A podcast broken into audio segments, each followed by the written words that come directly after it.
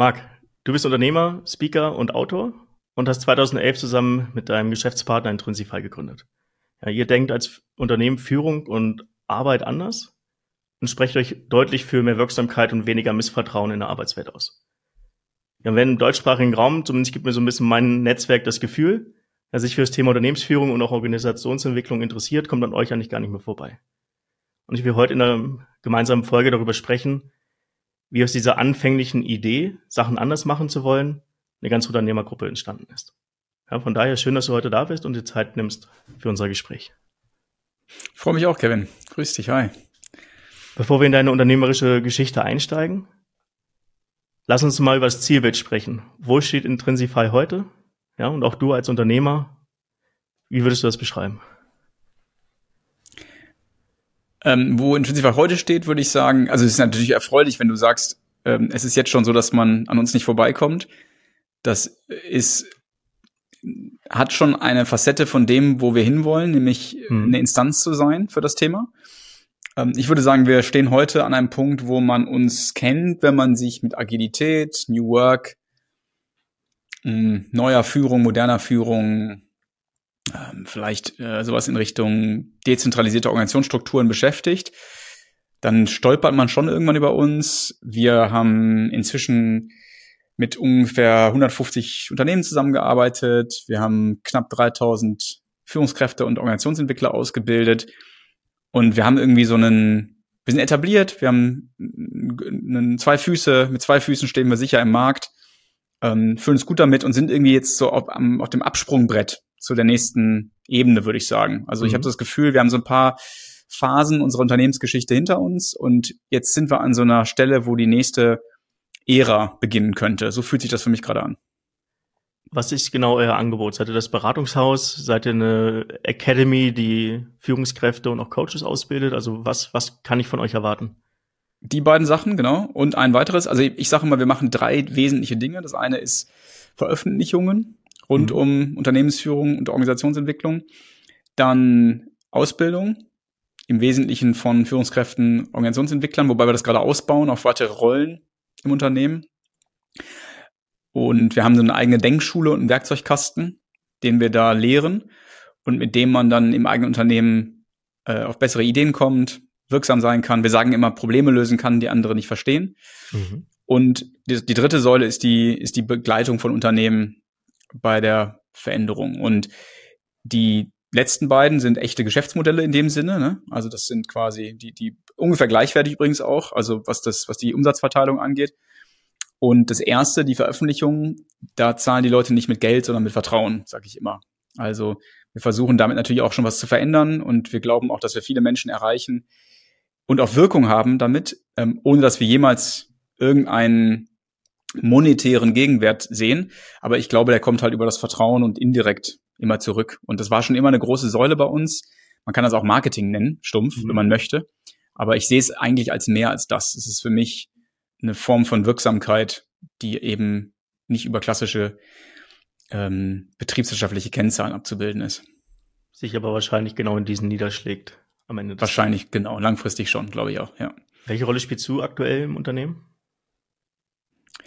Ähm, das ist eine gute Frage. Also ich glaube, behaupten zu können, dass ich so ein bisschen das Gesicht des Unternehmens bin. Hm, ich habe einen Kompagnon, mit dem ich das ja gegründet habe, der Lars. Und der hat auch eine sehr starke öffentliche Präsenz. Die ist aber nicht ganz so eng verknüpft mit Intrinsify wie meine. Ich glaube, bei mir ist das noch enger und deswegen, glaube ich, sieht man mich häufig als Gesicht von Intrinsify. Ich habe in meiner Natur sowas schöpferisches, aufbauendes, neugieriges, was Neues schaffen wollendes. Und ähm, deswegen gibt's, glaube ich, eine relativ typische Rollenverteilung bei uns, dass ich viel ziehe an der Organisation, mal ein Projekt zu viel starte äh, und mir dann auch langweilig wird, wenn das Projekt erstmal läuft. Ich, also ich, ich etabliere das gerne, ich habe richtig Spaß an Details und ich, ich bringe es gerne an den Punkt, wo es funktioniert. Aber meine, meine Schwäche ist dann zu erkennen, dass daraus noch viel mehr werden kann. Also ich glaube, unsere derzeitige Ausbildung würde nicht da stehen, wo sie steht, wenn ich nicht Kollegen und Kolleginnen hätte, die in der Lage sind, das auf breite Beine zu stellen oder breite Füße, muss man sagen, wie sagt man, breite mhm. Füße. Und, ähm, und äh, sozusagen dafür zu sorgen, dass das ein substanzielles Geschäft werden kann. Das ist nicht so meine Stärke. Ähm, insofern bin ich, glaube ich, der, bin ich der ständige Störenfried äh, in der Organisation. Und das hat natürlich Vor- und Nachteile. Ja. Du bist studierter Wirtschaftsingenieur, korrekt? Richtig, genau. Ich das kann also heißt, also beides hast, nicht. Das heißt, du hast eine riesen Bandbreite an Themen eigentlich gehabt vor dir. Was hat dich an Führung und Organisationsentwicklung so begeistert, dass du dich dem Thema so stark verschrieben hast?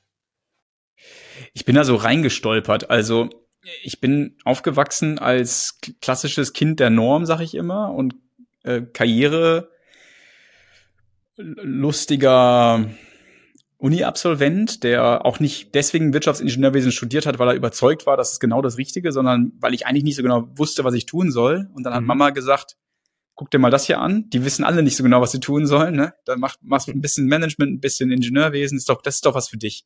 Bist doch so ein Generalist, ohne das Wort genutzt zu haben, glaube ich. Und äh, als ich dann in diesem Studium drin war, dann, ne, dann wie, wie das so ist, dann wird man halt diesen wird man diesen Unternehmen ausgesetzt, dann nimmt man an Fallstudien teil, die einem ständig angeboten werden, dann sitzt man plötzlich irgendwo bei BCG in irgendeinem äh, in einer Case Study und dann ist man hier mal irgendwo bei einer studentischen äh, Initiative. Und ich war dann sehr aktiv im VWI, dem Verband Deutscher Wirtschaftsingenieure, war dann auch irgendwann im Vorstand und habe die ganze studentische Arbeit geleitet.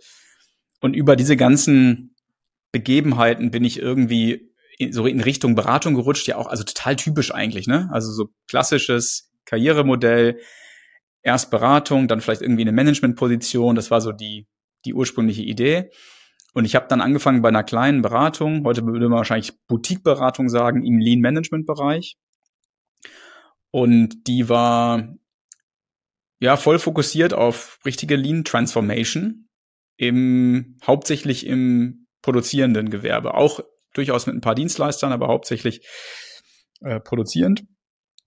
Und ja, dann stand ich da in den Montagehallen und in den Fertigungsbereichen und habe ähm, versucht, Rüstzeiten zu verkürzen, Durchlaufzeiten von Anlagen zu verkürzen. Ich war viel im Anlagen- und Maschinenbau unterwegs, gar nicht so das Seriengeschäft, das typische. Also ein bisschen so die, die Welt, die für Lean nicht ganz so leicht zu erschließen ist, sag ich mal, mhm. äh, für diejenigen, die sich da ein bisschen auskennen. Ne, Theory, Constraints und alles, was da so zugehört. Und da habe ich, glaube ich, die wahre Wertschöpfung kennenlernen können. Ne? Und, und dann hat das, was im Studium, was man da so abstrakt gelernt hat, irgendwie Form und Farbe angenommen.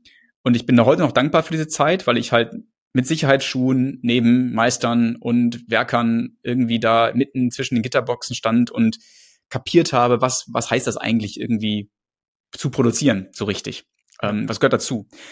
Und wir haben da viel umgesetzt. Und jetzt, um zu deiner Frage zu kommen, ähm, wir sind aber immer an so eine gläserne Decke gestoßen. Und wer sich mit Lean Management beschäftigt, weiß, dass da ja eigentlich mehr hintersteckt als äh, hier ein bisschen Arbeitsplatzverbesserung und hier ein bisschen Produktivitätsverbesserung. Eigentlich ist es ja eine ganzheitliche Philosophie. Nur mit diesem Teil des Ansatzes sind wir eigentlich nie durchgedrungen, sondern irgendwie immer wieder an diesem was ich heute Führungssystem nenne, hängen geblieben. Also Managementsystem könnte man auch sagen. Und dadurch ist eigentlich aus der Not heraus die Neugierde an der, diesem, diesem ganzheitlichen entstanden. Was, was braucht es eigentlich für Bedingungen, unter denen Organisationsentwicklung überhaupt möglich ist? Und dann ist man natürlich ratzfatz beim Thema Unternehmensführung. Also was heißt eigentlich Unternehmensführung? Und was heißt eigentlich am System zu arbeiten und nicht nur im System, was ist eigentlich die Rolle der Führungskraft dabei. Und so bin ich dann ziemlich schnell eben in diese Welt eingedrungen und sehr schnell auch in eine Welt, die sich beschäftigt hat mit, ich nenne es mal etwas plakativ, alternativen Führungsansätzen, die nicht dem klassischen zentralistischen, gesteuerten, BWL-getriebenen Modell folgen. Mhm. Das war so der Anfang.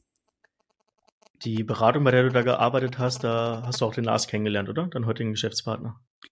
Richtig, genau. Das, der war Gründer und Geschäftsführer dieser Firma mit einem anderen Geschäftsführer zusammen. Und er war also damals mein Chef. Und ich habe dann in einer Zeit, in der ich äh, das Gefühl hatte, ähm, also ich, ich, hab, ich hatte damals mit meinem, mit dem anderen Chef, hatte ich vereinbart, dass ich mir eine Auszeit nehmen kann. Nachdem ich meine Diplomarbeit geschrieben hatte. Die hatte ich nämlich noch gar nicht fertig. Ich habe dann quasi angefangen, Vollzeit zu arbeiten und habe parallel noch das Studium fertig dann, gemacht. Dann nebenbei Meine Eltern haben sich auch schon Sorgen gemacht, weil, ne, weil sie irgendwie dachten, der, der Junge macht sein Studium nicht mehr fertig. Ähm, und da, das war auch durchaus eine Gefahr. Und dann habe ich mit dem vereinbart, dass ich noch mal eine Auszeit nehmen kann und war dann acht Monate reisen. Und es war dann wirklich relativ prototypisch. Ich war auf dieser Reise in Asien, in Russland war ich, in, in, in, in, in Indien und ähm, habe mir die ganze Zeit die Frage gestellt, ne, was machst du eigentlich mit deinem Leben und wo willst du eigentlich hin? Und da habe ich so eine Sinnkrise bekommen, irgendwie richtige Quarter-Life-Crisis. Und ich kam da nicht raus mit der Antwort, sondern eher mit noch mehr Fragezeichen. Also es war eher so der Beginn, das war der Katalysator für grundsätzliche Fragen und hat aber ganz viel in Bewegung gesetzt. Und als ich wiederkam, war relativ schnell klar, ich will diesen Job nicht mehr machen. Ich bin dann auch in eine ungünstige Zeit zurückgekommen, weil die Finanzkrise hatte gerade zugeschlagen. Und wir haben dann viele Projekte gemacht, die wir im Nachhinein so ein bisschen als Gefälligkeitsprojekte bezeichnen. Ne? Also teilweise von den ähm, von diesen Kurzarbeitsprogrammen dann irgendwie gefördert, so dass man das Gefühl hatte, man man ist da eigentlich nicht wirklich nö, also die Funktion, die wir da erfüllt haben, war eigentlich gar nicht echt an dem Unternehmen zu arbeiten, sondern die Gelegenheit zu nutzen, dass gerade Fördergelder da waren. Und das war unglaublich ermüdend und hat nicht viel Sinn gestiftet. Und das war zusammen mit dieser Reise dann genug, um zu sagen, ich muss hier raus und ich muss irgendwas Sinnvolles machen. Und das hat eigentlich diese Frage ausgelöst, was ist eigentlich Sinn in der Arbeit? Ähm, wie, wie kann man dafür sorgen, dass man die persönlichen Bedürfnisse mit den Möglichkeiten in der Arbeitswelt verknüpft. Ähm, was ist Selbstverwirklichung in der Arbeitswelt? Wie muss die Arbeitswelt eigentlich aussehen? So ganz grundlegende Fragen gestellt und dann auf sehr naive Art und Weise irgendwie versucht, ähm, eine Antwort auf diese Fragen zu finden und zu gucken, ob es da irgendwie ein Feld für, für eine eigene Gründung gibt. Und das ist dann. Was war die erste Antwort, die du oder ihr gefunden habt? Was war die erste Antwort? Ja. Ähm, die, die erste Antwort war eine sehr re rebellisch, rebellisch, ähm, wie soll ich sagen, so eine fundamentale rebellische Antwort, nämlich das gegenwärtige Arbeitsmodell, die gegenwärtigen Führungssysteme sind überholt, mhm. gehören in die Tonne. Das ist der, die alte Welt. Wir brauchen eine neue Welt. Wir brauchen Führungssysteme, und dann hat man immer rüber geschielt zu diesen leuchtenden Sternen wie W.L. Gore und Morningstars und DM Drogeriemarkt und Handelsbanken und Alnatura und so andere äh, besonders interessant geführte Unternehmen. Und da gibt's ja auch, gab es auch schon damals eine Szene, die sich damit beschäftigt hat oder unterschiedliche Szenen. So muss Unternehmen, so muss Unternehmen geführt werden. Und es geht um die Befreiung des Individuums, ne? es geht um die Befreiung von der Unterdrückung der formalen Macht. Die Führungskräfte äh, sind die Unterdrücker, sind die Bösen, ähm, die halten an dem alten System fest. Das waren so die ersten Antworten, die wir gefunden haben. Und ich glaube, mein, mein Ton äh, gibt schon zu erkennen, dass ich da heute nicht mehr dran glaube, aber ne, das war, war diese naive Phase, wie ich das jetzt immer nenne. Und wir wollten was ändern. Wir waren echte Missionare ähm, und haben gesagt, okay, das, das, das muss geändert werden. Wir wollen eine neue Arbeitswelt letztlich du sagst ja jetzt schon wir, das heißt du und äh, der Lars, der, dein ehemaliger Chef. Genau. Hab dann angefangen, dieses Konzept oder diese Idee weiterzuentwickeln. Wie ist Richtig. es denn von dort aus dann, von dieser vielleicht noch naiven Idee zur, zur Gründung gekommen? Weil du warst ja zu dem Zeitpunkt der Angestellte, warst vielleicht ein fähiger junger Berater. Aber wie ist dann aus diesem Rebellismus, der sich vielleicht erstmal nur in der Mittagspause gezeigt hat, am Ende wirklich die gemeinsame Gründung geworden? Also ich weiß noch, wie ich mit sehr viel Überwindung irgendwann diese Kündigung abgeschickt habe. Und irgendwann kurz vor Mitternacht und an irgendeinem Tag. Und äh, das hat auch durchaus Wellen geschlagen im Unternehmen. Und ich wollte dann eigentlich einfach nur raus und weg. Aber mhm. mir, mir ist natürlich schnell klar geworden, irgendwie muss ich ja auch meinen Lebensunterhalt finanzieren. Und ich bin just zu der Zeit dann auch nach London gezogen zu meiner jetzigen Frau, damals Freundin, die ich auf dieser Reise kennengelernt hatte. Und London ist ja jetzt auch nicht das günstigste Pflaster. Also was äh, denkbar ungünstige Ausgangssituation eigentlich für eine Gründung. Ich habe dann angefangen, erstmal als Freiberufler weiter diese Art von Lean Management Beratung zu machen. Das hat mir die Möglichkeit gegeben, da bin ich auch heute noch dankbar für, parallel eben mit anderen Dingen zu starten. Und dann kam irgendwann diese Idee, äh, ne, also es war eigentlich eine sehr verzweifelte Situation. Also auch im Nachhinein so eine richtig, so ein, so ein richtiger Tiefpunkt in meinem Leben eigentlich. Ne, ich, ich war so in so einer Not, da muss doch was gehen, da muss doch irgendwie, ich suche sehr, eigentlich was wie, wie so häufig bei Gründungen, ne, so eine eigene Verzweiflung, eine eigene Not, mhm. unbedingt Sinn in der Arbeit finden zu wollen. Und dann habe ich natürlich mein Problem auf ganz, auf die ganze Welt projiziert und gesagt, dass, dass das braucht doch die Welt und wie kann man das jetzt in ein Geschäftsmodell gießen? Und die erste Idee lautete, ich spüre Unternehmen auf, die anders organisiert sind, die modern organisiert sind und verbinde sie mit Menschen, mit Talenten, die in solchen Unternehmen arbeiten wollen. Und mit dieser Idee bin ich auf den Lars zugegangen und ich kann nicht für Lars sprechen, aber ich glaube, in der Zeit hatte er auch Lust auf was Neues, auf ein neues Abenteuer, ähm, hatte, glaube ich, auch Gefallen an mir gefunden oder ganz sicher, sonst wäre das nicht passiert. Und dann, ähm, um es mal romantisch zu formulieren, sind wir zusammen durchgebrannt ne, und haben äh, mhm. und haben gesagt, okay, lass uns mal gucken, was da geht. Und ähm, dann haben wir angefangen und haben versucht, irgendwie diese, diese Personalvermittlung, die es ja letztlich war, diese Idee, irgendwie aus dem Boden zu stampfen, um dann extrem schnell festzustellen, aber noch nicht wirklich einzugestehen, dass wir da was fast schon Unmögliches probieren, weil wir kannten quasi keine Unternehmen, die so sind, nur die üblichen, die man halt, ne, die üblichen Verdächtigen. Und hier mhm. und da sind wir dann natürlich auf ein paar gestoßen, so Hidden Champions. Aber das war's dann auch. Und wir hatten überhaupt kein Netzwerk von Leuten. Und in dieser Verzweiflung haben wir aber gleichzeitig angefangen, darüber öffentlich zu sprechen, das ist eigentlich auch schon die Geburtsstunde gewesen der heutigen Markenarbeit, die wir machen, dieser Veröffentlichungsarbeit. Ähm, irgendwelche Blogbeiträge geschrieben, irgendwelche Podcasts veröffentlicht und das hat Leute angezogen und dann haben wir Netzwerktreffen gemacht. Und bevor wir uns überhaupt umgucken konnten, haben wir an, an uns selbst feststellen können, dass wir irgendwie ein Gastgebertalent zu haben scheinen und dass wir eine Anlaufstelle geworden sind für Menschen, denen es auch so geht. Ähm, mhm. Und positiv formuliert, würde ich sagen, waren wir also irgendwie so eine Art Sinngemeinschaft für eine interessierte Gemeinschaft von Menschen, die ebenfalls ein Potenzial erkennt, das es zu heben gilt. Negativ formuliert waren wir eigentlich eine Thera therapeutische Selbsthilfegruppe, ne, die, äh, die irgendwie einen Alt gegen Neukampf äh, mhm. einleiten wollte. Und das, das nenne ich immer noch die naive Phase von Intrinsify. Die war nicht nur schlecht ähm, und ich habe auch zu Recht schon von dem einen oder anderen äh, damaligen Mitglied äh, eine Schelte bekommen, weil ich das alles so in, in, in der Nachbetrachtung so negativ auslege.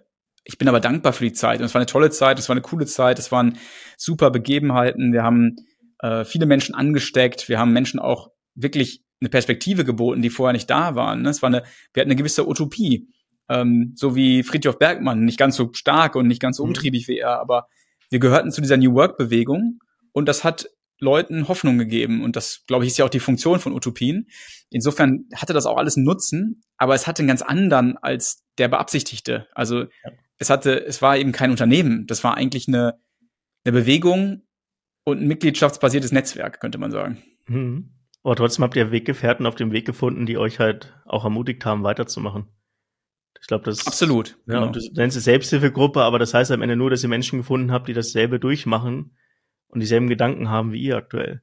Und wir reden ja jetzt hier ja. von na, zeitlich 2008, 2009, 2010 wahrscheinlich in etwa. Nee, schon ein bisschen später. 2010 ging's los, Ende 2010. Mhm. Das heißt, ähm, diese, diese, dieser Peak der naiven Phase war so 2011, 2012 ungefähr. Ja da wurde, glaube ich, Arbeit noch nicht so stark hinterfragt wie heutzutage auf LinkedIn. Das heißt, du hast nicht an jeder Ecke Leute gefunden, nee. die eine andere Perspektive in diese Arbeitswelt reinbringen wollten. Und da war, glaube ich, auch wenn es in dem Sinne nur ein lockerer Zusammenschluss war an gleich Interessierten, war es trotzdem wertvoll, glaube ich, auch für euch, diese Weggefährten zu haben, damit die Idee nicht Absolut. wieder stirbt. Nee, absolut. Und äh, das ist auch, das, ist, das braucht's auch, das so wie du es jetzt gerade tust, das irgendwie so ein bisschen ins Positive zu wenden. Ähm, weil wir in der ersten Verarbeitungsphase hm. unserer Vergangenheit das immer so als die furchtbare, schlechte Zeit abgetan haben. Ne? Aber ja. das, das wäre nicht richtig. Wir haben da viel gelernt. Ich habe da persönlich auch extrem viel gelernt. Ähm, es prägt unser Unternehmen auch heute noch ein bisschen, können wir vielleicht nachher nochmal drüber sprechen. Und ich glaube auch, dass wir noch heute in gewisser Art und Weise davon profitieren, weil unsere Marke ähm, damals schon aufgeladen wurde mit einer gewissen Hoffnung auf was anderes. Mhm. Und wir waren auch sicherlich, ich will uns nicht zu groß machen, aber ich glaube, wir waren durchaus in dieser Szene einer von mehreren Pionieren. Und die New Work-Geschichte ging ja eigentlich da erst richtig los, ne? So in diesen ja. 2010, 2011, da, da fing das an, irgendwie ein bisschen Traktion zu bekommen. Und da waren wir einfach etwas zu früh wahrscheinlich. Also man ne, hat uns auch oft abgetan als Spinner. Äh, unser damaliger Claim war Happy Working People. Also das, ne, das, mhm. das hat Leute angezogen, aber auch ganz viele abgeschreckt. Klar. Neben den Weggefährten, also den, den Gleichgesinnten, will ich noch mal kurz darauf zu sprechen kommen, wie sich der Lars oder wie ihr euch dafür entschieden habt, das zusammen zu machen. Weil gerade unternehmerisch, auch wenn es jetzt darum geht, ein eigenes Unternehmen zu gründen, fängt das oft meistens bei einer Person mit einer Idee an. Und ich glaube, du warst in einer sehr guten Voraussetzung, dass du jemanden gefunden hast, der diese Idee mit dir umsetzen wollte. Ja, was hat, was hat euch dazu gebracht, das Ding gemeinsam anzugehen? Weil ich sehe es, ich habe es bei mir selbst oft genug erlebt oder auch bei anderen, dass es schwierig ist, diese andere Person zu finden. Ja, was, was hat euch verbunden oder was hat euch dazu bewegt zu sagen, hey, wir springen jetzt gemeinsam ins kalte Wasser und schauen, ob da was geht?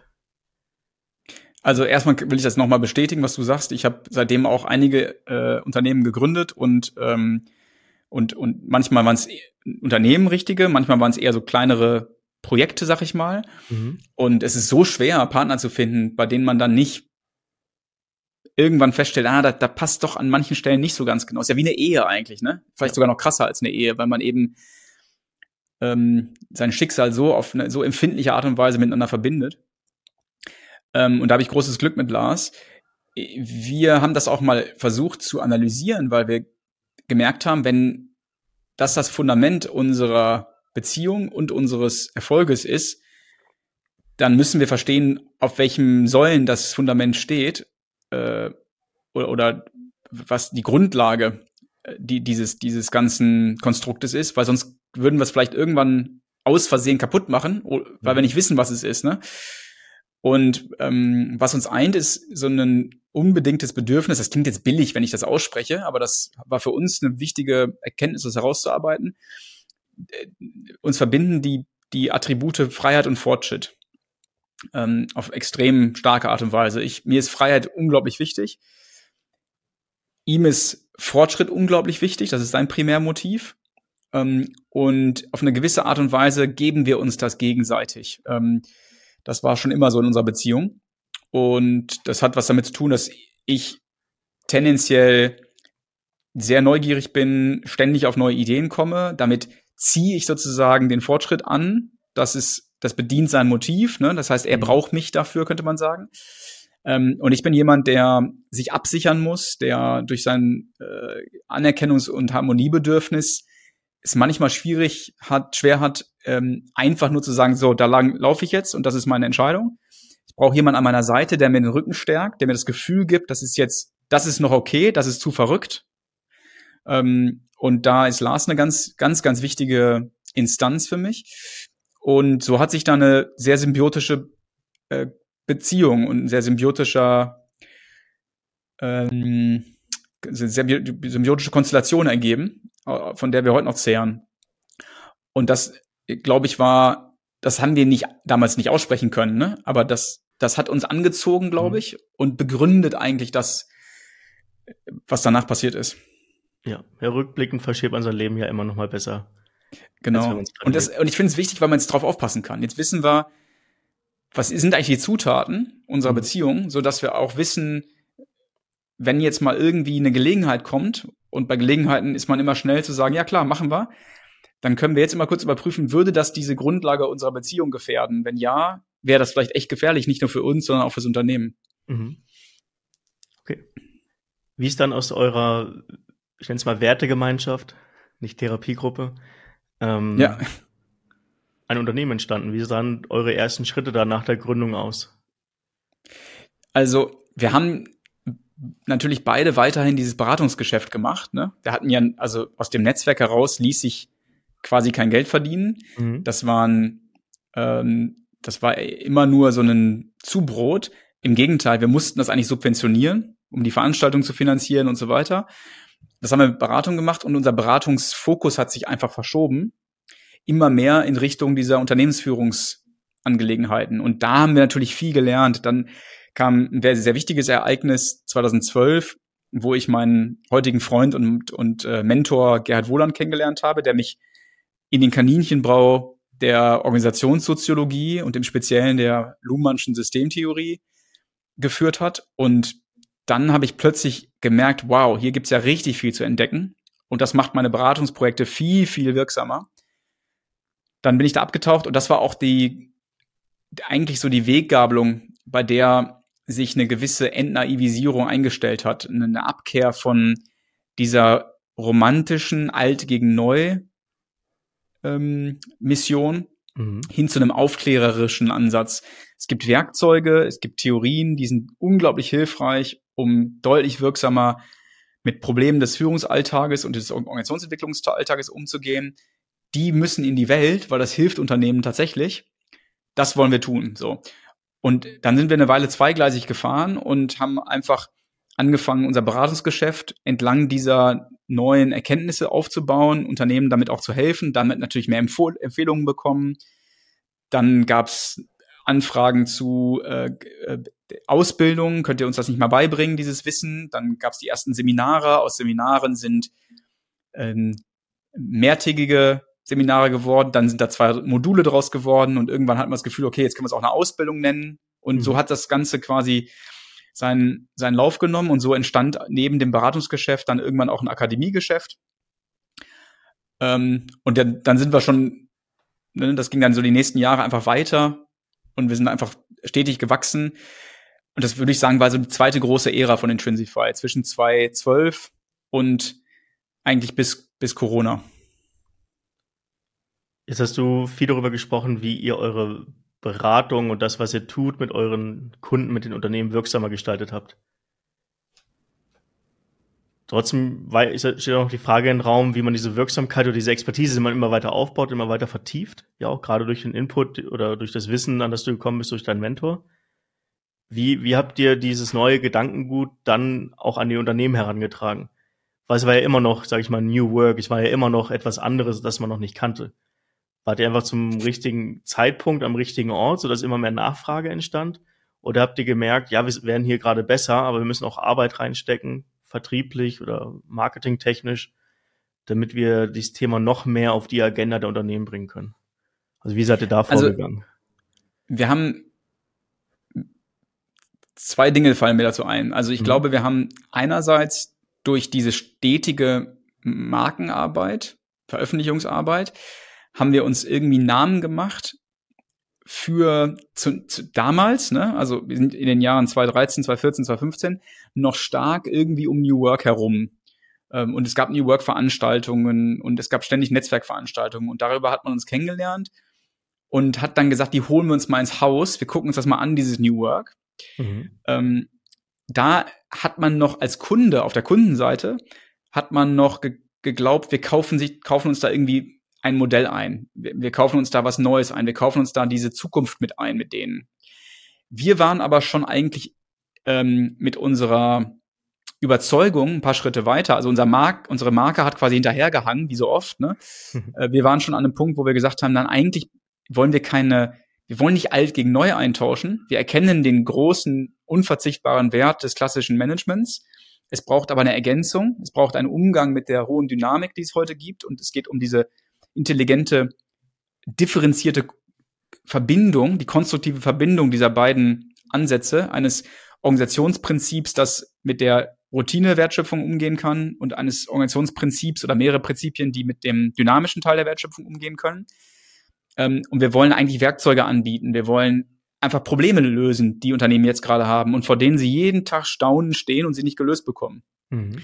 Und mit der Zeit hat dieser Shift an, äh, stattgefunden. Also die Wahrnehmung, dass wir ein New Work Anbieter sind und irgendwie, dass man zu uns kommen kann, um mal zu erleben oder zu erfahren, was ist dieses Neue, ist immer weniger geworden und immer stärker ist geworden.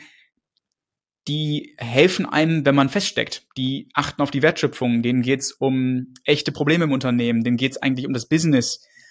Und inzwischen, glaube ich, kennt man uns für ein ganz anderes Narrativ. Da ist immer noch diese Leidenschaft da. Da ist immer noch dieser, diese Überzeugung, wir machen damit die Arbeitswelt besser. Aber man kennt uns, glaube ich, inzwischen für ein, ein Narrativ, das ungefähr so geht. Wenn du alles dafür tust, dass du ein Managementsystem baust, in dem möglichst viel gearbeitet werden kann und möglichst wenig Verschwendung stattfindet, oder sinnlose Beschäftigung, wie wir immer ganz gerne sagen, mhm. dann hat das zwei Konsequenzen. Erstens, das Unternehmen wird erfolgreicher und zweitens, die Mitarbeiter haben viel mehr Spaß bei der Arbeit, weil sie viel mehr echte Arbeit leisten und viel weniger sinnlose Beschäftigung. Das heißt, man erreicht eigentlich als Kollateralnutzen der Unternehmensverbesserung auch eine Verbesserung der Situation für die Arbeitnehmer. Das heißt, die Arbeitswelt eigentlich, Arbeitswelt wird eigentlich von alleine, könnte man fast schon sagen, humaner, mhm. dadurch, dass man an der Wertschöpfung arbeitet. Vielleicht etwas kontraintuitiv, aber das war, ist eigentlich das neue Narrativ, ähm, für das man uns inzwischen kennt. Und wir haben diesen Antagonismus abgelegt, ne, zwischen irgendwie dem alten bösen Management und dem neuen guten Führungssystem, das irgendwie alle Mitarbeiter berücksichtigt und alles human macht. Nein, es geht immer noch ums, ums Unternehmen und das positive Abfallprodukt einer intelligenten Arbeit am Unternehmen ist eine Belegschaft, die die Arbeit genießen kann und die Leistungslust verspürt. Und das ist in diesen Jahren passiert. Ähm, jetzt hoffe ich, dass ich deine Frage überhaupt richtig beantwortet habe, aber ne, das war der Shift über diese Jahre von, von zwei 2012 bis. Ja, du hast, du hast halt so ein bisschen beschrieben, wie sich auch das Bias-Narrativ geändert hat. Die Early Adopter, die waren sehr stark auch wahrscheinlich von diesem Konflikt getrieben. Hey, so wie es momentan läuft, geht's nicht weiter. Wir brauchen was Neues. Ja. ja dass irgendwann klar war, es ist kein Entweder-Oder, es ist ein Verschmelzen beider Welten. Ja, das ist den Kunden natürlich genauso klar geworden wie euch auch. Ja, und der Ruf nach was Neuem war trotzdem weiterhin da und damit hat man natürlich schon eine Möglichkeit gehabt, durch das, was ihr anbietet, nicht diese komplette 180-Grad-Transformation zu haben, sondern einfach die Möglichkeit, durch, durch die Werkzeuge, die er halt reinbringt, ganz konkrete Probleme, die halt im Alltag auftauchen, zu lösen. Und von dort aus dann diese Philosophie natürlich weiter in die Organisation zu tragen. Es ist ja auch etwas, was sich über die Zeit entwickeln muss. Wir machen jetzt ja keinen Workshop und äh, am Montag ändert sich das die komplette Arbeit. Ja, nee, so, fun so genau. funktioniert ja die Welt nicht. Und es lässt sich natürlich, du hast recht, es lässt sich natürlich insbesondere daran ablesen, mit welchem Motiv die Kunden auf uns zugehen. Ne? Ähm, oder auch Konferenzen, zu denen ich eingeladen worden bin. Früher bin ich eingeladen worden, also 2012, 2013, 2014. Hier ist ein, ne, man braucht mal einen Verrückten auf der Bühne, der, der was erzählt, was viel zu weit in der Zukunft liegt und was irgendwie mal eine, eine interessante Perspektive ist, aber mit unserer derzeitigen Realität eigentlich nichts zu tun hat. Ähm, heute werde ich eingeladen, auch zu sehr konservativen Kongressen, wo es ne, jeden Tag, wo, wo, die, wo der eiserne Wind des, des Marktes durch, durchs Unternehmen weht und wo die sich fragen, wie kriegen wir die, die Nüsse geknackt ähm, und wie machen das eigentlich Höchstleistungsunternehmen? Ne? Jetzt werde ich auch zu sowas eingeladen. Das, also daran erkenne ich irgendwie, da hat ein Shift in unserer Wahrnehmung, in unserem Markenbild stattgefunden, über den ich sehr dankbar bin. Und das Schöne ist, es ist trotzdem dieses, perspektivische, dieses leidenschaftliche, dieses äh, irgendwas grundsätzlich an der Arbeitswelt verbessern wollende ist, glaube ich, so nehme ich das zumindest wahr, irgendwie da geblieben. Ähm, mhm. Ist auch so ein Ritt auf der Rasierklinge, glaube ich. Das, den versuchen wir auch vorzunehmen, dass wir nicht irgendwie in so eine allzu äh, technokratische und, und, und rationale Sicht abgleiten, wo man uns dann nur noch so als nüchterne äh, Wertschöpfungsverbesserer wahrnimmt, ja. Ähm, und aber auf der anderen Seite eben nicht als Romantiker, sondern irgendwo dazwischen. Ja, immer so ein bisschen außerhalb der Komfortzone, damit man halt davon Richtig. auch noch was lernen kann am Ende des Tages. Also wenn du es so beschreibst, ich, ich glaube, ihr wart auf der einen Seite wirklich zur richtigen Zeit am richtigen Ort mit einer Idee, die noch nicht viele konkretisieren konnten. Und habt dann einfach mhm. davon wirklich stark profitiert, dass ihr früh in diese Markenarbeit eingestiegen seid.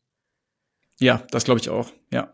Es ist nicht so leicht, das jetzt noch aufzubauen, mal so eben. Ja, genau, jetzt nochmal Intrinsify aufzubauen, da müsste man das New New Work angehen, wo wir vielleicht noch ein bisschen zu früh sind, aber da können wir vielleicht später nochmal noch mal einsteigen. Ja. Ähm, ich, ich glaube, ihr habt einfach die Möglichkeit gehabt, mit vielen Early Adaptern sehr gute Cases zu schreiben. Und das hat euch sehr früh wahrscheinlich sehr viel Seriosität gegeben, neben vielen anderen. Ähm, wir haben jetzt viel über Markenarbeit gesprochen. Was hieß denn das bei euch ganz konkret? Was habt ihr denn gemacht? Was habt ihr an Inhalten entwickelt, um, man kann ja fast schon sagen, euren Markt auszubilden und zu educaten und die so ein bisschen auf diese neue Sichtweise einzustimmen? Du hast von Blogbeiträgen geredet, von Podcast.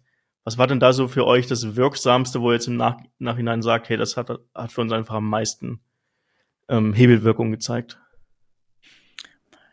Boah, das ist eine sehr gute Frage. Also es gibt ja diesen alten Marketing-Spruch, ne, dass man, ähm, dass man äh, das äh, 80 Prozent deiner Marketinginvestitionen sind für die Cuts, du weißt noch nicht welche.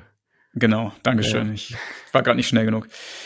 ähm, und das weiß ich immer noch nicht so genau. Ich glaube, es gibt durchaus Sachen, die, die irgendwie, äh, wo wir den Verdacht haben, dass sie gut funktionieren. Ähm, also auf der, auf der Metaebene, auf der abstrakteren Ebene, auf der, auf der höheren Flughöhe, würde ich sagen, ist es eben grundsätzlich einfach Nutzen zu stiften mit dem, was man tut. Das ist auch einer der, der, der Shifts, der stattgefunden hat. Früher ähm, haben wir halt, waren wir attraktiv dadurch, dass wir ein, ein Zukunftsbild skizziert haben, das radikal war, das rebellisch war. Mhm. Mm, das hat natürlich einen gewissen Charme, das hatte Kante, und ich glaube, Kante ist auch da geblieben. Wir sind, glaube ich, immer noch relativ spitz. Man nimmt uns als provokativ wahr, wird uns oft gesagt. Ähm, aber inzwischen kommen auch immer häufiger so Beschreibungen wie differenziert und so dazu. Also, ne, das, das hat sich auch verschoben. Ja.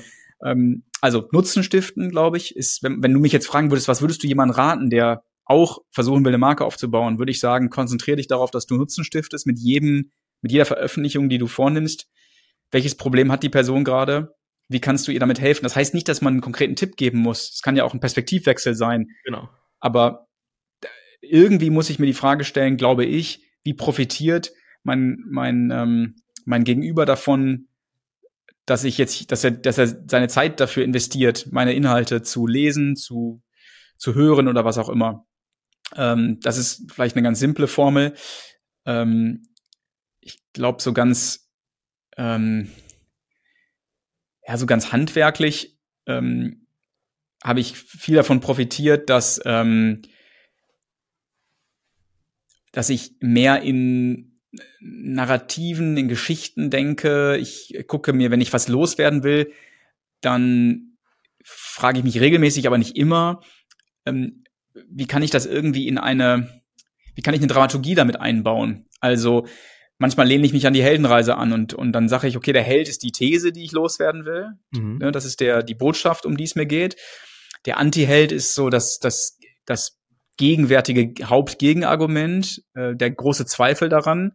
Und jetzt lasse ich die gegeneinander antreten und dann lasse ich ähm, es so aussehen, als würde der, der Gegner fast gewinnen. Dann gibt's die Entscheidungsschlacht und jetzt kommt das beste Argument für die These und damit gewinnt man dann die Schlacht, ne? Und dann gibt's irgendwie noch einen kleinen Abrunder. So habe ich durchaus viele Blogartikel aufgebaut. Ähm, so habe ich ähm, immer wieder auch mal LinkedIn-Posts aufgebaut und ich glaube, das zieht Menschen ein bisschen rein, das, das, das, damit kann man sich besser identifizieren. Also das wäre irgendwie mhm. was Handwerkliches, was, was mir geholfen hat. Ähm, ich folge dem jetzt nächsten Rat immer noch viel zu selten, aber Emotionen zu verursachen, irgendwie mit persönlichen Geschichten, ähm, zu arbeiten, darüber nachzudenken, was, was ist denn wohl gerade eine Emotion, die ein Leser haben könnte, wie kann ich ihn da abholen. Ich weiß nicht, ob es dir um, um solche Sachen geht, aber das wäre mir wäre es am Ende darum gegangen, weil was du gerade beantwortest ist, es ist, kommt nicht drauf an, ob du jetzt einen Blog schreibst, einen Podcast machst, auf LinkedIn aktiv bist, wo auch immer. Also es geht nicht um das Format, um das, was du machst, sondern darum, wie du es machst. Ja, ja absolut. Du, du, sprichst von Narrativen, du sprichst von Geschichten, du sprichst von Emotionen.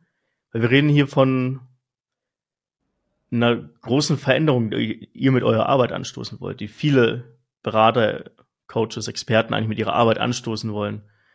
Und da musst du Menschen oft auf einer emotionalen Ebene abholen, damit sie erstmal anfangen, überhaupt zuzuhören und danach logisch verstehen, was ihr eigentlich machen möchtet. Ja. Weil ich, ich bin ja oft als, in welcher Funktion auch immer, ja, aber als Kunde in einer Situation, dass ich ein Problem habe, ein Symptom habe, dass ich vielleicht nicht mal beschreiben kann. Ich kenne aber die Emotionen dahinter, aber ich fühle mich ja unwohl. Ja, ich bin genervt, ich bin gestresst. Das kenne ich alles. Das heißt, ich bin auf einer emotionalen Ebene unterwegs und wenn du mir jetzt mit den drei Tipps für bessere Führung um die Ecke kommst, das interessiert mich ja gar nicht. Ja, das heißt, du musst mich in meiner emotionalen Welt abholen, um mich dann am Ende logisch auch irgendwie mal als potenziellen Kunden, Auftraggeber konvertieren zu können. Und das ja. ist ja eigentlich das, was du gerade beschrieben hast und das, was ihr wahrscheinlich von Anfang an auch schon machen musstet, weil auch als Rebell ja, in, in, in der Arbeitswelt, so wie ihr euch anfangs positioniert habt, ja, es gibt ein logisches Gerüst dahinter, aber die Kommunikation ist emotional. Ja, dadurch habt ihr ja. die ersten Projekte generiert, dadurch habt ihr die ersten Weggefährten gefunden, die ersten Erfolge eingefahren. Und ich glaube, diese Emotionalität und den Fokus auf das, was eigentlich wirklich in der Arbeitswelt passiert und das auch nicht zu verschönen oder sich wegzuducken, wenn es mal eine unangenehme Realität ist. Das ist, glaube ich, das, was eure Markenarbeit und euer Marketing damit am Ende halt so wirksam gestaltet hat über die Jahre. Obwohl ich äh, manches davon gerne höre und, und mir gar nicht so sicher bin, ob wir uns das zuschreiben können, weil äh, vielleicht haben wir das zum Teil gemacht, aber ich glaube, uns war lange gar nicht bewusst, dass dieser emotionale Teil so in, entscheidend war. Ähm, und es gab auch Phasen, auch zuletzt, wo ähm, ich gemerkt habe, dass ich wieder zu viel, zu viel darauf achte, was sachlich irgendwie. Ne? Mhm. Ich dachte immer, okay, jetzt noch Nutzen mehr und noch ein Inhalt mehr und habe vergessen, dass es manchmal besser ist, eine Botschaft, eine, einen Insight, einen Perspektivwechsel mit einer guten Geschichte zu verbinden. Ähm, weil ich nicht nur, weil es irgendwie marketingtechnisch besser ist oder so, sondern weil es einfach mehr Wirkung hat, weil ich den Menschen damit viel mehr erreichen kann. Das, da lerne ich auch gerade wieder mehr, ähm, darauf zu achten. Eine Sache, die ich gelernt habe, die, die glaube ich auch wirklich hilfreich ist, wenn man sich auf diesen Weg begibt, ist, sich selbst treu zu bleiben. Das klingt erstmal total abgedroschen, aber eine Frage, die ich manchmal, ich, ich bin ja kein Coach, aber manche Menschen nehmen mich in dieser Funktion irgendwie wahr. Ne? Mhm. Ich sag dann immer, ich bin Sparringspartner oder sowas. Und ich mache das richtig gerne, es hat da richtig Spaß dran. Und ich habe schon einige Unternehmer und, und äh, Top-Führungskräfte begleiten dürfen. Und was ich die häufig frage ist, denk mal an die letzten 10, 20, 30 Jahre und versuch dir mal Situationen vor Augen zu führen, in denen du das Gefühl hattest, da bist du besonders wirksam gewesen und hast dich so richtig im Flow gefühlt und da, da warst, da warst du einfach du. Ne? Das, das war genau so, wie du es gerne hast. Und du hast das Gefühl gehabt, dass du da auch richtig Wirkung erzielt hast. Und dann, ne, dann lässt man sich das ein bisschen erzählen und dann versuchen wir gemeinsam die Verbindung, den roten Faden in diesen unterschiedlichen Ereignissen zu identifizieren. Und meistens kommt man dann ziemlich zügig an so eine so eine Essenz dran, die diese Person ausmacht, die sie im Kern selber auch antreibt. Ähm, bei mir ist das zum Beispiel, das ist jedes Gespräch, wo ich mich so richtig wohlfühle, ist eigentlich eins, bei dem ich merke, ich habe jemanden gegenüber, der offen ist für Neues und wo ich dann immer erstmal rauszoome. Ich, ich liebe das, so diesen, diesen, diese, diesen Perspektivwechsel einzunehmen, die Grundannahmen, die dem bisherigen Denken zugrunde liegen, mal einmal komplett auszuhebeln und in Frage zu stellen, eine andere Annahme einzusetzen stattdessen und zu gucken, wo man dann hinkommt und dann wieder zurück auf die ganz konkrete Ebene, um vielleicht auch Tipps zu geben, wie man mhm. anders rangehen kann. Das ist immer das gleiche Schema bei mir. Und da fühle ich mich am wirksamsten, da haben die Leute Spaß mit mir und das, das gibt, gibt mir diesen Flow-Zustand.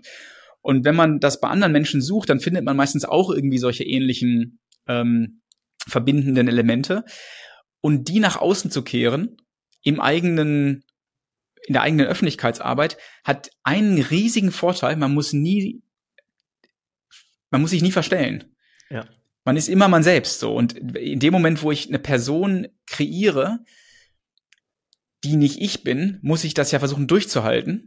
Und ich erlebe mich dann tagtäglich auf den sozialen Medien als wer anders als der, der ich eigentlich bin. Das kostet voll viel Kraft. Irgendwann fühlt man sich alleine mit sich selbst, weil man das Gefühl hat, niemand kennt eigentlich mich. Mhm. Alle kennen nur diese andere Person. Dann fühlt man sich voll alleine. dann wird man depressiv und äh, lässt die Sache irgendwann sausen, weil man keine Kraft mehr dafür hat. So und das, das, das hat mir sehr geholfen, ähm, aus diesem Kern herauszusprechen und nicht aus irgendeiner völlig fiktiven, äh, geschaffenen Persona. Ja, ist auch ein Kern meiner Arbeit, diese Aspekte mit meinen Kunden rauszuarbeiten. Und es ist erstaunlich, wie wenig Menschen sich selbst gut kennen, muss man so zu formulieren. Ja. Also das, was du beschreibst, ja, es hat eine hohe Wirkung, aber ich muss ja erstmal den Kern meiner selbst verstehen, diese ganzen Aspekte und Facetten verstehen, damit ich überhaupt ich selbst sein kann. Muss jetzt mal doof zu formulieren. Ja, ich, ich muss, muss ja erstmal verstehen, was denn ich bin und was nicht ich bin. Und wenn man das verstanden hat, dann fächert, entfesselt man sehr oft eine Wirksamkeit, die man vorher gar nicht hätte erahnen können. Ja, und wahrscheinlich ging es dir auch so, dass also die, so kenne ich zumindest von den meisten Unternehmern. Die meisten Unternehmer, für die ist das Unternehmertum der beste Therapeut, weil man scheitert und dann merkt man, warum bin ich gescheitert? Naja, wegen mir selbst. Äh, welche Glaubenssätze hatte ich da? Ähm, was habe ich versucht aufrechtzuerhalten, was nicht da ist? Welche Lügen erzähle ich mir selber? Dann finde ich die, dann kann ich die überwinden. Und das führt zu einer, man kann ja immer nur so ehrlich sein, wie man zu sich selbst ehrlich ist. Ne? Und, genau. und ich glaube, deswegen hat man dann irgendwann solche Gespräche, wie wir sie gerade haben, mit anderen Unternehmern, wo man merkt, da ist irgendwie nichts mehr so wahnsinnig viel an Fassade, was noch weg müsste, weil, weil man hat das alles durch, ne? Man hat das, man hat sich selber so intensiv in die Augen schauen müssen, um, um weiterzukommen, mhm. um Entwicklungssprünge zu machen. Äh, das, äh, das, das ist fast unvermeidbar, wenn man irgendwie erfolgreich sein will. Gibt es für dich, wenn du so zurückblickst, Punkte, Therapie-Sessions, in denen du, in denen du wirklich was lernen musstest, um ja, auch mit dem Unternehmen vielleicht den nächsten Schritt zu gehen? Ja, ich habe also ich habe viel, sehr viel ähm, äh, äh, Introspektion, sagt man das so, äh, betrieben. Im Rückblick, ja. Und ähm, und viel Selbsterkenntnis gewonnen. Äh, Gibt es einige, ja, einige wirklich einschneidende Erlebnisse. Ich weiß noch vor langer Zeit, das war so wann war das? 2012 dürfte das gewesen sein. Hm, da war ich bei so einer, so einer Coachin, die war echt knallhart. Äh, die hat mir sowas von heftig den Spiegel vorgehalten und meinte, äh, dass ich nicht in der Lage bin, mir Grenzen zu setzen. Und weil ich nicht mir Grenzen setzen kann, kann ich auch anderen keine Grenzen setzen. Ich sage zu allem Ja. Ich versuche für alle irgendwie da zu sein. Äh, das kostet mich unglaublich viel Kraft. Dadurch lasse ich alle über meine Grenzen äh, drüber rennen. Ähm, und sie meinte dann auch so, sie beraten Unternehmen, sie sollten erstmal sich selber beraten. Und äh, das war, das war echt ein richtiger hm. äh, Tritt in, in die Weichteile und ähm, hat viel ausgelöst bei mir. Da habe ich viel gelernt übers, bin ich auch völlig übers Ziel hinausgeschossen danach. Habe dann irgendwie im Nein sagen war ich sehr stümperhaft. Ne? Dann haben mich Leute gefragt, ob ich irgendwie was mit ihm machen will. Nein, nein, will ich nicht. also völlig überzogen ähm, nein, ich bin fokussiert und ich weiß, was ich will. Mhm. Ähm, und irgendwann kalibriert sich das dann ein und, und ist dann wieder vernünftig. Ähm, dann habe ich irgendwann diesen unbedingten Wunsch gehabt, ich will mir jetzt beweisen, dass ich Unternehmer sein kann. Und ich, ich wusste, das war eine weitere meiner Lebenslügen sozusagen, eigentlich bin ich kein Unternehmer. Ich bin irgendwie reingestolpert in so eine Konstellation, in der ich durch Beratung, was ich schon länger gemacht habe, einfach weiter Beratung gemacht habe und jetzt kommt ein bisschen Geld rein und das nennen wir jetzt Unternehmen. Das war aber kein Unternehmen damals. Ne? Das war mhm. so ein äh, also ja, natürlich hatte das alles seinen Wert. Wir haben darüber gesprochen eben, da gab es eine coole Marke, aber ich, ich hätte mir damals eigentlich nicht trauen können, mich als Unternehmer zu bezeichnen. Habe ich auch, glaube ich, damals nicht. Und dann habe ich ähm, mich viel mit Lean Startup beschäftigt, war so fasziniert von dieser Idee, mit einem echten Kaufangebot früh die Enttäuschung zu erfahren und damit dann zu lernen, nicht nur über das Produkt zu lernen, sondern auch selbst über sich zu lernen, dass man enttäuscht werden muss, damit man erfolgreich sein kann. Also mhm. am Ende vieler äh, Irrtümer steht die Innovation. Und habe dann, das weiß ich auch noch, da bin ich, da bin ich so einen Test gemacht, so einen, so einen Online-Kurs gemacht von, ähm, na, wie hieß er? Oder wie heißt Noah Kagan? Noah Kagan, kennst du den? Sag mir gerade nichts, ne? Noah, nee, ganz so heißt er nicht. Der hat dieses AppSumo gegründet. Mhm. Doch, ich glaube, so heißt er. Jedenfalls habe ich so ein, so ein Ding, so einen Kurs gemacht von dem und dann ähm, musste ich quasi in der Stadt äh, betteln gehen. Ähm, und bin dann durch Berlin gelaufen. Damals habe ich in Berlin gelebt und habe dann versucht, äh, Geld von Leuten zu erbetteln. Und ich habe mich selten so beschissen gefühlt, ne? weil dieses Gefühl, ich bin nackt, ich muss um Hilfe bitten, ich bin, ich komme alleine nicht klar, ähm, ich bin bedürftig und so. Das waren alles so Ge Geschichten von mir selbst, die damit in Frage gestellt werden mussten. Ähm, das war eine richtig gute Therapie, hat viel gebracht. Mit damit verbunden war dann irgendwann diese Gründung von ähm, einem Lebensmittelhändler. Äh, ich mache die Geschichte kurz. Ich, ich habe früher äh, die Paleo-Ernährung sehr ernst genommen. Ich mache die immer noch, aber bin da nicht so religiös wie damals. Und wollte dann einen Snack in den Markt bringen, den man als je, jemand, der diese Ernährungsweise verfolgt, eben genießen kann. Und habe Trockenfleisch äh, in Paleo-Qualität verkaufen wollen. Und das im deutschen Markt. Also Biltong oder Beef Jerky. Und ähm, das ist insofern eine geile Geschichte gewesen, weil ich an einem Abend mit einem Website-Baukasten eine Website gebaut habe, dann Facebook-Werbung äh, geschaltet habe und dann kamen die ersten Bestellungen rein am nächsten Tag. Und ich hatte gar nichts, ne? Es gab ja. kein, kein Produkt, es gab nichts. Und daraus ist dann ein Unternehmen entstanden. Und das hat mich wirklich mit Stolz erfüllt, weil ich irgendwie mir dann bewiesen habe, wenn du dir selbst nicht im Weg stehst und wenn du Enttäuschungen ähm, verkraften kannst, ohne das gleich auf dich und deine Person beziehen zu müssen, du bist deswegen nicht schwach oder falsch oder kaputt, dann kommst du weiter. So, das war eine richtig geile Lehre und das prägt meine, ich glaube sogar unsere Arbeit auch heute noch, immer wenn wir ein neues Produkt launchen, immer erstmal die Fassade. Erstmal die Enttäuschung provozieren. Dann kann man lernen, dann kann man weiterentwickeln. Das war ein super einschneidendes Erlebnis in meiner, in meiner Geschichte. Und, und so gab bestimmt noch ein paar, paar weitere. Ja, als Unternehmer in dieser, in dieser Wirksamkeit am Ende des Tages auch zu bleiben, ist halt enorm wichtig. Und das, was du beschreibst, wenn man halt anfängt, Fehler oder Misserfolge auf sich, sich zu projizieren, dann hört man auf, wirksam zu sein. Dann kommt man ne, in so eine klassische Opferrolle. Ja. Ein Unternehmer in einer Opferrolle hat schwer. Ja, der trifft, Absolut. Der trifft nicht die falsche Entscheidung, aber er trifft halt keine Entscheidungen mehr, weil er Angst hat vor der Konsequenz. Ja. Ja, und Absolut. dann kommst du leider oft in so eine negative Abwärtsspirale, aus der man dann oft meistens ohne, sag ich mal, Außenperspektive und Reflexion von außen schwierig wieder rauskommt oder gar nicht mehr rauskommt. Okay, lass uns mal zurückgehen in die in eure unternehmerische Reise. Du hast vorhin gesagt, es war dann so eine Phase von Intrinsify bis zu Corona. Wie hat der Corona ja. diesem ganzen New Work Charakter nochmal eine ganz andere Perspektive gegeben? Was ist denn mit euch während der Pandemie und auch mit eurem mit eurem Thema während der Pandemie passiert? Wie hat sich das weiterentwickelt?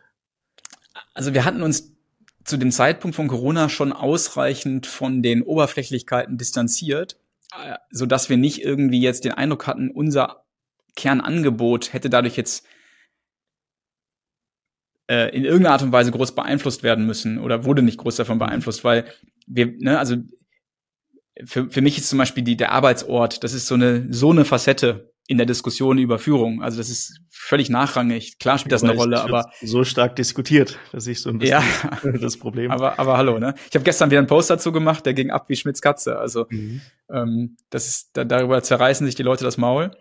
Verstehe ich auch, ist nachvollziehbar, beschäftigt gerade viele, aber ist also wenn der Arbeitsort nicht das Problem ist, dann ist er auch nicht die Lösung. Korrekt. Und äh, insofern äh, ist, muss man häufig an anderen Stellen suchen.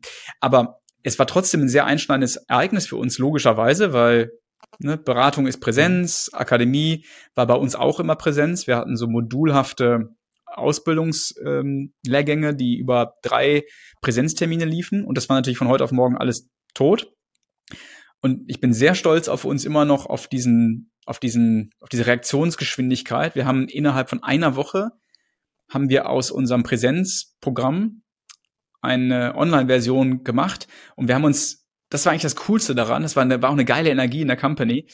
Und wir haben uns gefragt, wie, nicht wie können wir einfach nur das jetzt online abbilden, sondern angenommen, es gäbe offline nicht. Angenommen, wir, hätten noch nie gewusst, was eigentlich Präsenz bedeutet. Wie mhm. würden wir dann wohl lerndidaktisch sinnvollerweise eine Ausbildung aufbauen? Und das war das leitende Prinzip. Ne? Es war also nicht ein Übersetzungsversuch. Und so haben wir auch unser Festival, ähm, was, was parallel lief. Das ist jetzt, da schweife ich jetzt ab, können wir nachher noch vielleicht drüber reden. Ähm, haben wir auch so aufgebaut. Und daraus ist was entstanden, was, was echt cool war. Und das, das haben die Kunden auch echt wertgeschätzt. Das waren wie so Yoga-Studio-mäßig, gab's äh, verschiedene Sessions, immer 90 Minuten über die Woche verteilt. Die änderten sich im Rhythmus. Ähm, und in, also sprich, die eine Session, die am Montagmorgen war, fand in der nächsten Woche am Freitagmittag statt und dann wieder ja. wann anders, sodass du also mega flexibel irgendwie mitmachen konntest bei uns. Und diese Sessions musste man alle irgendwie besuchen, um dann quasi ein Level zu erreichen. Dann kam man zum nächsten Level. Das war einfach, gibt's auch heute, also ist heute noch so, war ein geiler Aufbau. Und wir haben zwei Sachen beobachten können. Erstmal ist die Wirkung durch die Decke geschossen. Also wir hatten am Ende unserer Präsenztrainings, hatten wir, wie, wie, wie die meisten das machen, so Feedbackrunden.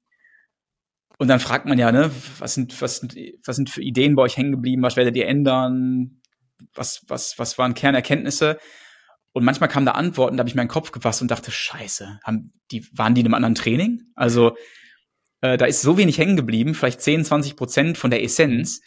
Und bei diesem neuen Format war das komplett anders. Also, die haben uns Fragen gestellt, wo ich an, den, an die Grenze meiner Kompetenz geraten bin und wo, wo, wo du gemerkt hast, die haben das richtig durchgeholt, ein richtig fundamentales Verständnis von der Theorie. Und die haben auch Erfolgsberichte aus ihren Firmen sofort mitgebracht, weil die, weil die das einsetzen konnten und weil das viel tiefer eingedrungen ist.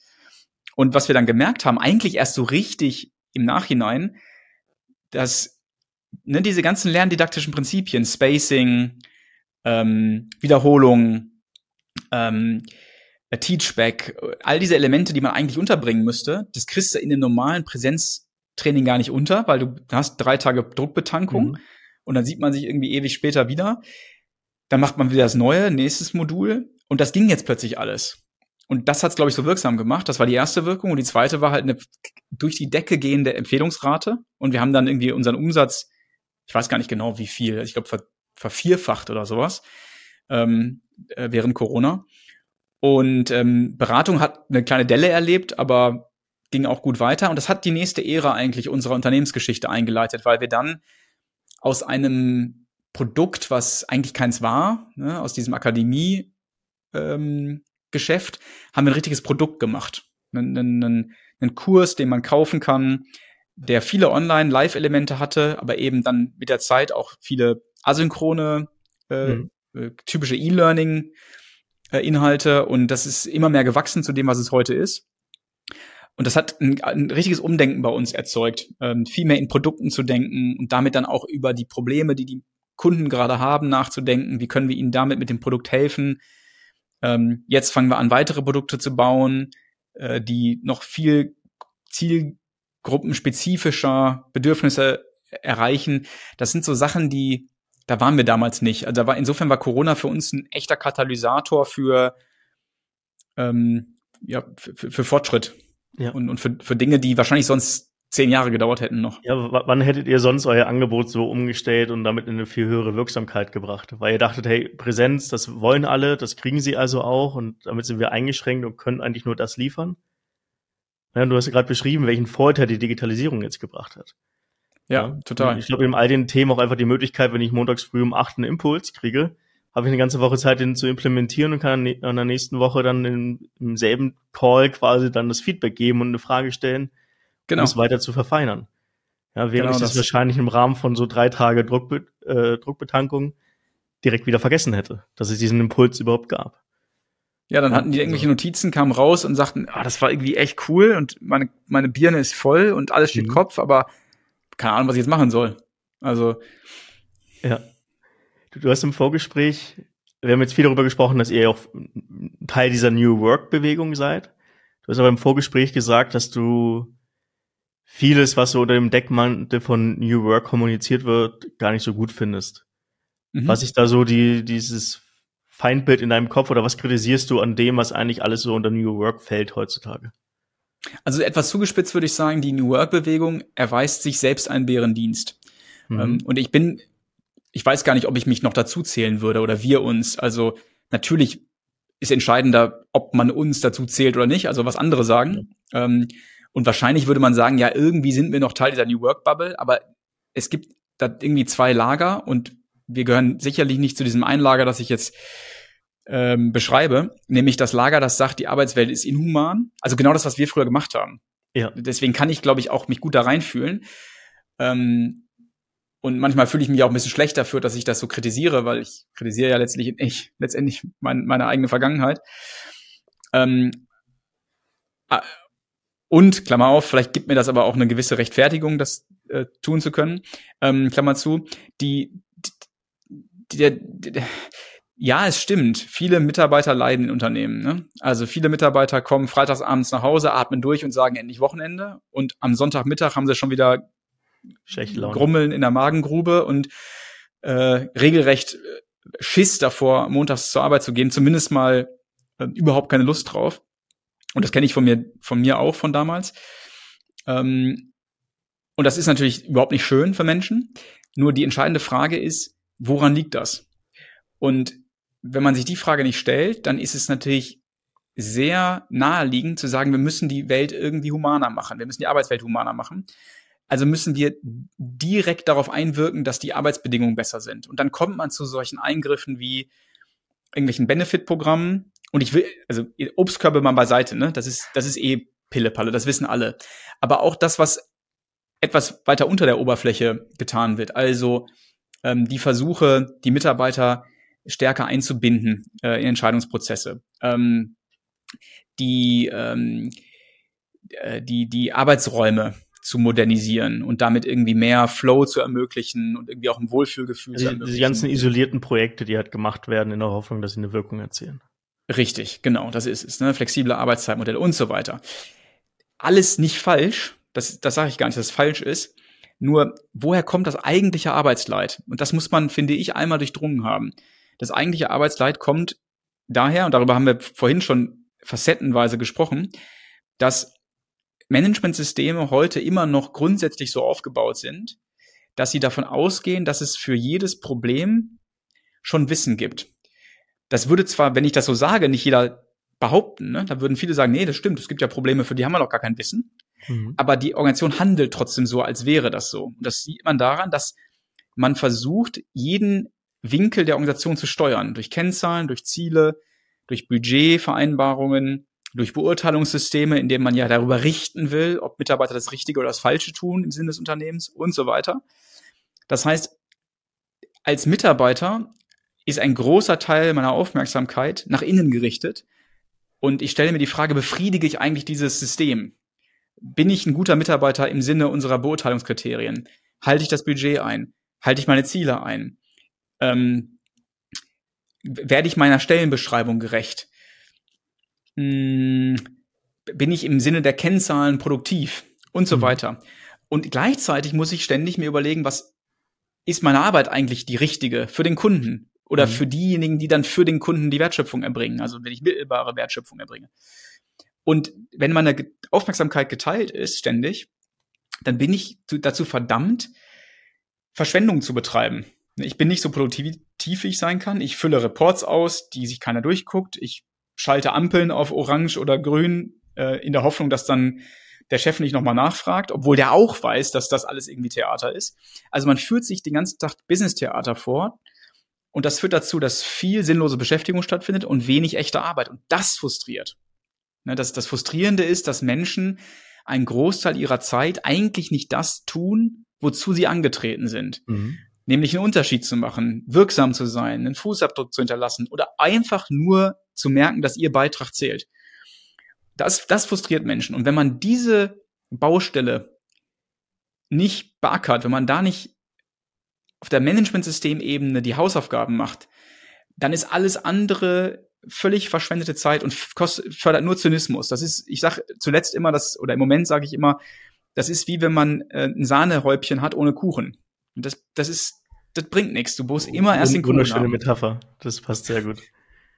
So, und, und äh, wenn ich das mache, mhm. dann ist es cool, wenn ich auch noch einen geilen Arbeitsraum habe und noch flexible Arbeitszeiten. Das nehme ich dann noch da, da, als dankbarer zusätzlicher ähm, netter Akt des Unternehmens in Kauf. Wenn man es nicht macht, auch nicht so schlimm, weil meine Arbeit fühlt sich wirksam an. Das ja. ist das Entscheidende. Das heißt, die New Work-Szene, dadurch, dass sie an der falschen Stelle ansetzt, fördert sie eigentlich Zynismus. Weil sie lädt Unternehmen dazu ein, auf dieser oberflächlichen Sahnehäubchenfront zu arbeiten, was dazu führt, dass die Mitarbeiter sagen, oh Gott, haben wir nicht andere Probleme? Ähm, die fühlen sich verarscht. Ne? Die, die, mhm. die, die denken, das ist, jetzt werde ich ja noch weniger ernst genommen. Ich werde eigentlich entmündigt. Du ein Mitarbeiter, wir verstehen, dir geht's nicht gut, du leidest. Jetzt als Entschädigung betreiben wir ein bisschen Glücksbewirtschaftung für dich. Und äh, das, das finde ich halt sehr kritisch.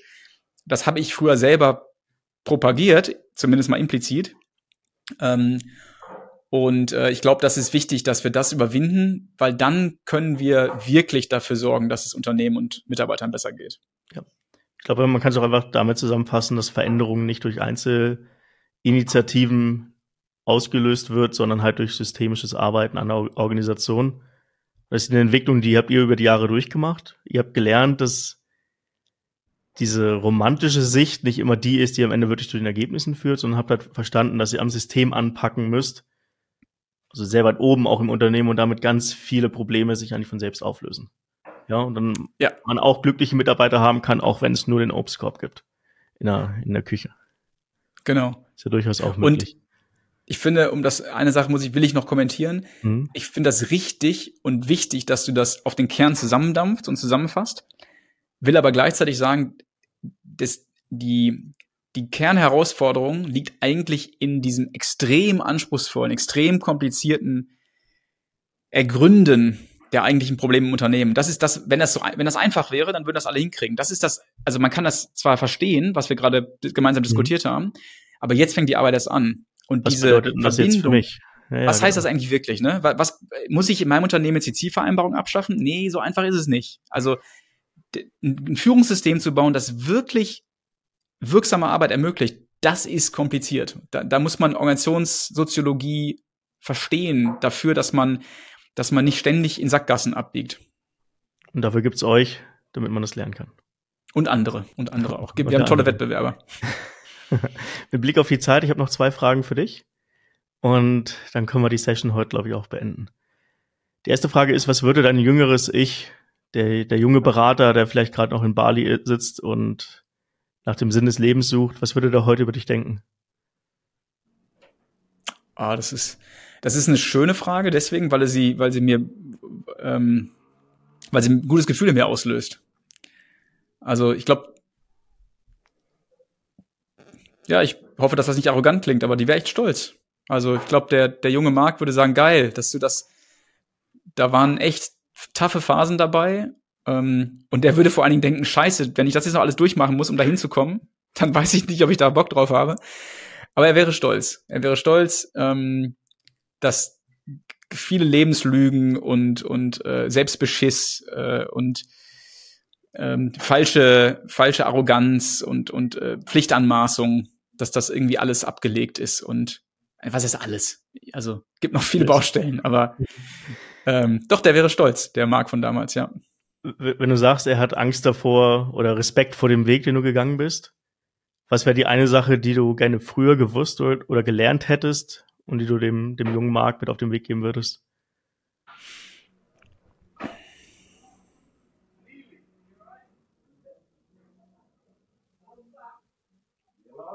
Also sich ich glaube, das ist, das ist sehr individuell. Ähm, bei, bei mir und wahrscheinlich gibt es durchaus viele, die das haben, ist diese soziale Scham, war für, stand mir eigentlich immer im Weg. Also ich wollte halt der erfolgreiche, alleswissende irgendwas sein und, und hatte immer das Imposter-Syndrom als junger Berater. Und damit habe ich immer eine Lüge gelebt, so, ne? Und, und habe mir mhm. immer selber eingeredet, ich weiß das schon alles und kann das schon alles. Ähm, also würde ich, hätte ich mir, würde ich mir wahrscheinlich raten, also meinem früheren Ich, ähm, versuch dich jeden Tag Situationen auszusetzen, wo du vorgeführt bekommst, wo du, wo du die Gelegenheit bekommst, zu erfahren, wer du wirklich bist. Und das, das kann man natürlich auf unterschiedliche Art und Weisen machen. Ist das, ist das jetzt allgemein? Aber du hast ja nicht gefragt, ob es allgemeingültig ist. Nee, du hast gefragt, nee, was geht, geht um dich. Genau. Genau. Ja, doch, das würde ich mir raten. Also vereinfacht mm. gesagt, geh früher, geh früher mal in die Innenstadt von Berlin betteln. Richtig. Schau, was das mit dir macht. Das würde ich nämlich am Ende des Tages erden und dich zu einem besseren Unternehmer machen. Genau. Das, wir, haben, wir sprachen oder ich sprach vorhin davon, dass man sich häufig alleine fühlt, wenn man eine, eine Person von sich baut, die es gar nicht gibt. Und mhm. dieses Gefühl, ich glaube, das erleben so viele Menschen, das habe ich auf jeden Fall auch erlebt. Immer wenn ich eine Lüge lebe, fühle ich mich alleine, weil niemand mich wirklich kennt. Und deswegen fühlt man sich manchmal mit einzelnen Menschen, die das, die ganze Arbeitswelt von einem nicht kennen, die professionelle Persona nicht kennen, fühlt man sich bei denen so wohl, weil man merkt, ah, oh, hier kann ich mich fallen lassen, hier bin ich wirklich ich. Und wenn man, so wie wir beide, regelmäßig auf der Bühne steht, dann kostet das so viel Kraft, irgendeinen Scheiß vorzuführen, der man, der man nicht ist. Und ich glaube, das ist, ist, ist ein Riesenschlüssel. Also, ähm, nur das ist, das ist natürlich mit einer gewissen Anstrengung verbunden, äh, diese, diese Selbstehrlichkeit. Auch, auch wenn du jetzt diesen Tipp mit 18 hören würdest und ihn auch vollkommen verstanden hättest, es ist ein Prozess. Ja. Diesem, du, du musst durch den Schmerz durch, um, um diese Erkenntnis auch für dich wirklich verstanden und auch nutzen zu können. Ja. Ist nicht prozessierbar auch nicht so einfach, ne? Also, nee. also du kannst, kannst es nicht einfach installieren und, und, und, los geht's. Es geht einfach nicht. Es ist, ist ein Prozess, nee. den man durchlaufen muss. Aber ich glaube, wenn man weiß, dass, dass das ein Weg ist, der dich weiterbringt, dann sucht man früher den Schmerz und versucht den nicht, nicht so lange zu vermeiden. Vielleicht ist, wäre mein Tipp deswegen auch nicht der, weil das rafft man wahrscheinlich gar nicht oder hätte ich damals nicht gerafft, sondern wahrscheinlich wäre mein Tipp, äh, gründe ein Unternehmen. Weil, weil dann passiert das sowieso. Genau. Oder ähm, ich mache jetzt, ich glaube, das habe ich schon mal erzählt, ich mache brasilianisches Jiu-Jitsu seit drei Jahren. Das ist eine ähnliche Erfahrung auf einem anderen Level. Ne? Ich bin, ich werde ständig mit mir selbst konfrontiert und du kannst dir nicht entkommen auf der Matte, weil du mhm. siehst die ganze Zeit, was du für für für Charaktereigenschaften hast. Du kriegst so einen krassen Spiegel vorgeführt. Ähm, also würde ich wahrscheinlich sagen, mach etwas, wo du Menschen unglaublich nahe kommst, dann kannst du dir selbst nicht entkommen werd Unternehmer, dann kannst du dir selbst nicht entkommen. Mach irgendwas, wo du, wo es unmöglich ist, dich zu verstecken vor irgendeiner selbstgeschaffenen Persona. Und wenn du merkst, du fühlst dich unwohl, ähm, mit Freunden ein Wochenende in einem engen Raum zu verbringen, wo die beim Zähneputzen, beim Kochen und bei allen menschlichen Vorgängen dabei sind, äh, dann ist das ein Indiz dafür, dass du den Rückzugsraum brauchst, weil du nicht zeigen kannst, wer du wirklich bist. Das sind so Indizien, dass du weißt, okay, da, da gibt's was zu, da gibt's was zu holen. Das ist, glaube ich, ein ganz guter, gutes Abschlusswort für jeden Zuhörer. Und der Marc, vielen, vielen Dank für deine Zeit. Du musst, glaube ich, auch weiter. Deswegen will ich jetzt dich nicht noch mit weiteren Fragen, oh ja, stimmt. mit weiteren Fragen klar. löchern. Ja, ich denke, vielleicht haben wir in Zukunft nochmal die Möglichkeit, äh, die dritte Phase eurer unternehmerischen Reise zu beleuchten. Ja, bis dahin erstmal vielen, vielen Dank für deine Insights, für deine auch unternehmerischen Learnings, die du heute mit uns geteilt hast. Und ja, ich freue mich auf jedes weitere Gespräch, was wir weiterführen werden. Sehr gerne, Kevin. Hat Spaß gemacht. Coole Fragen. Dankeschön.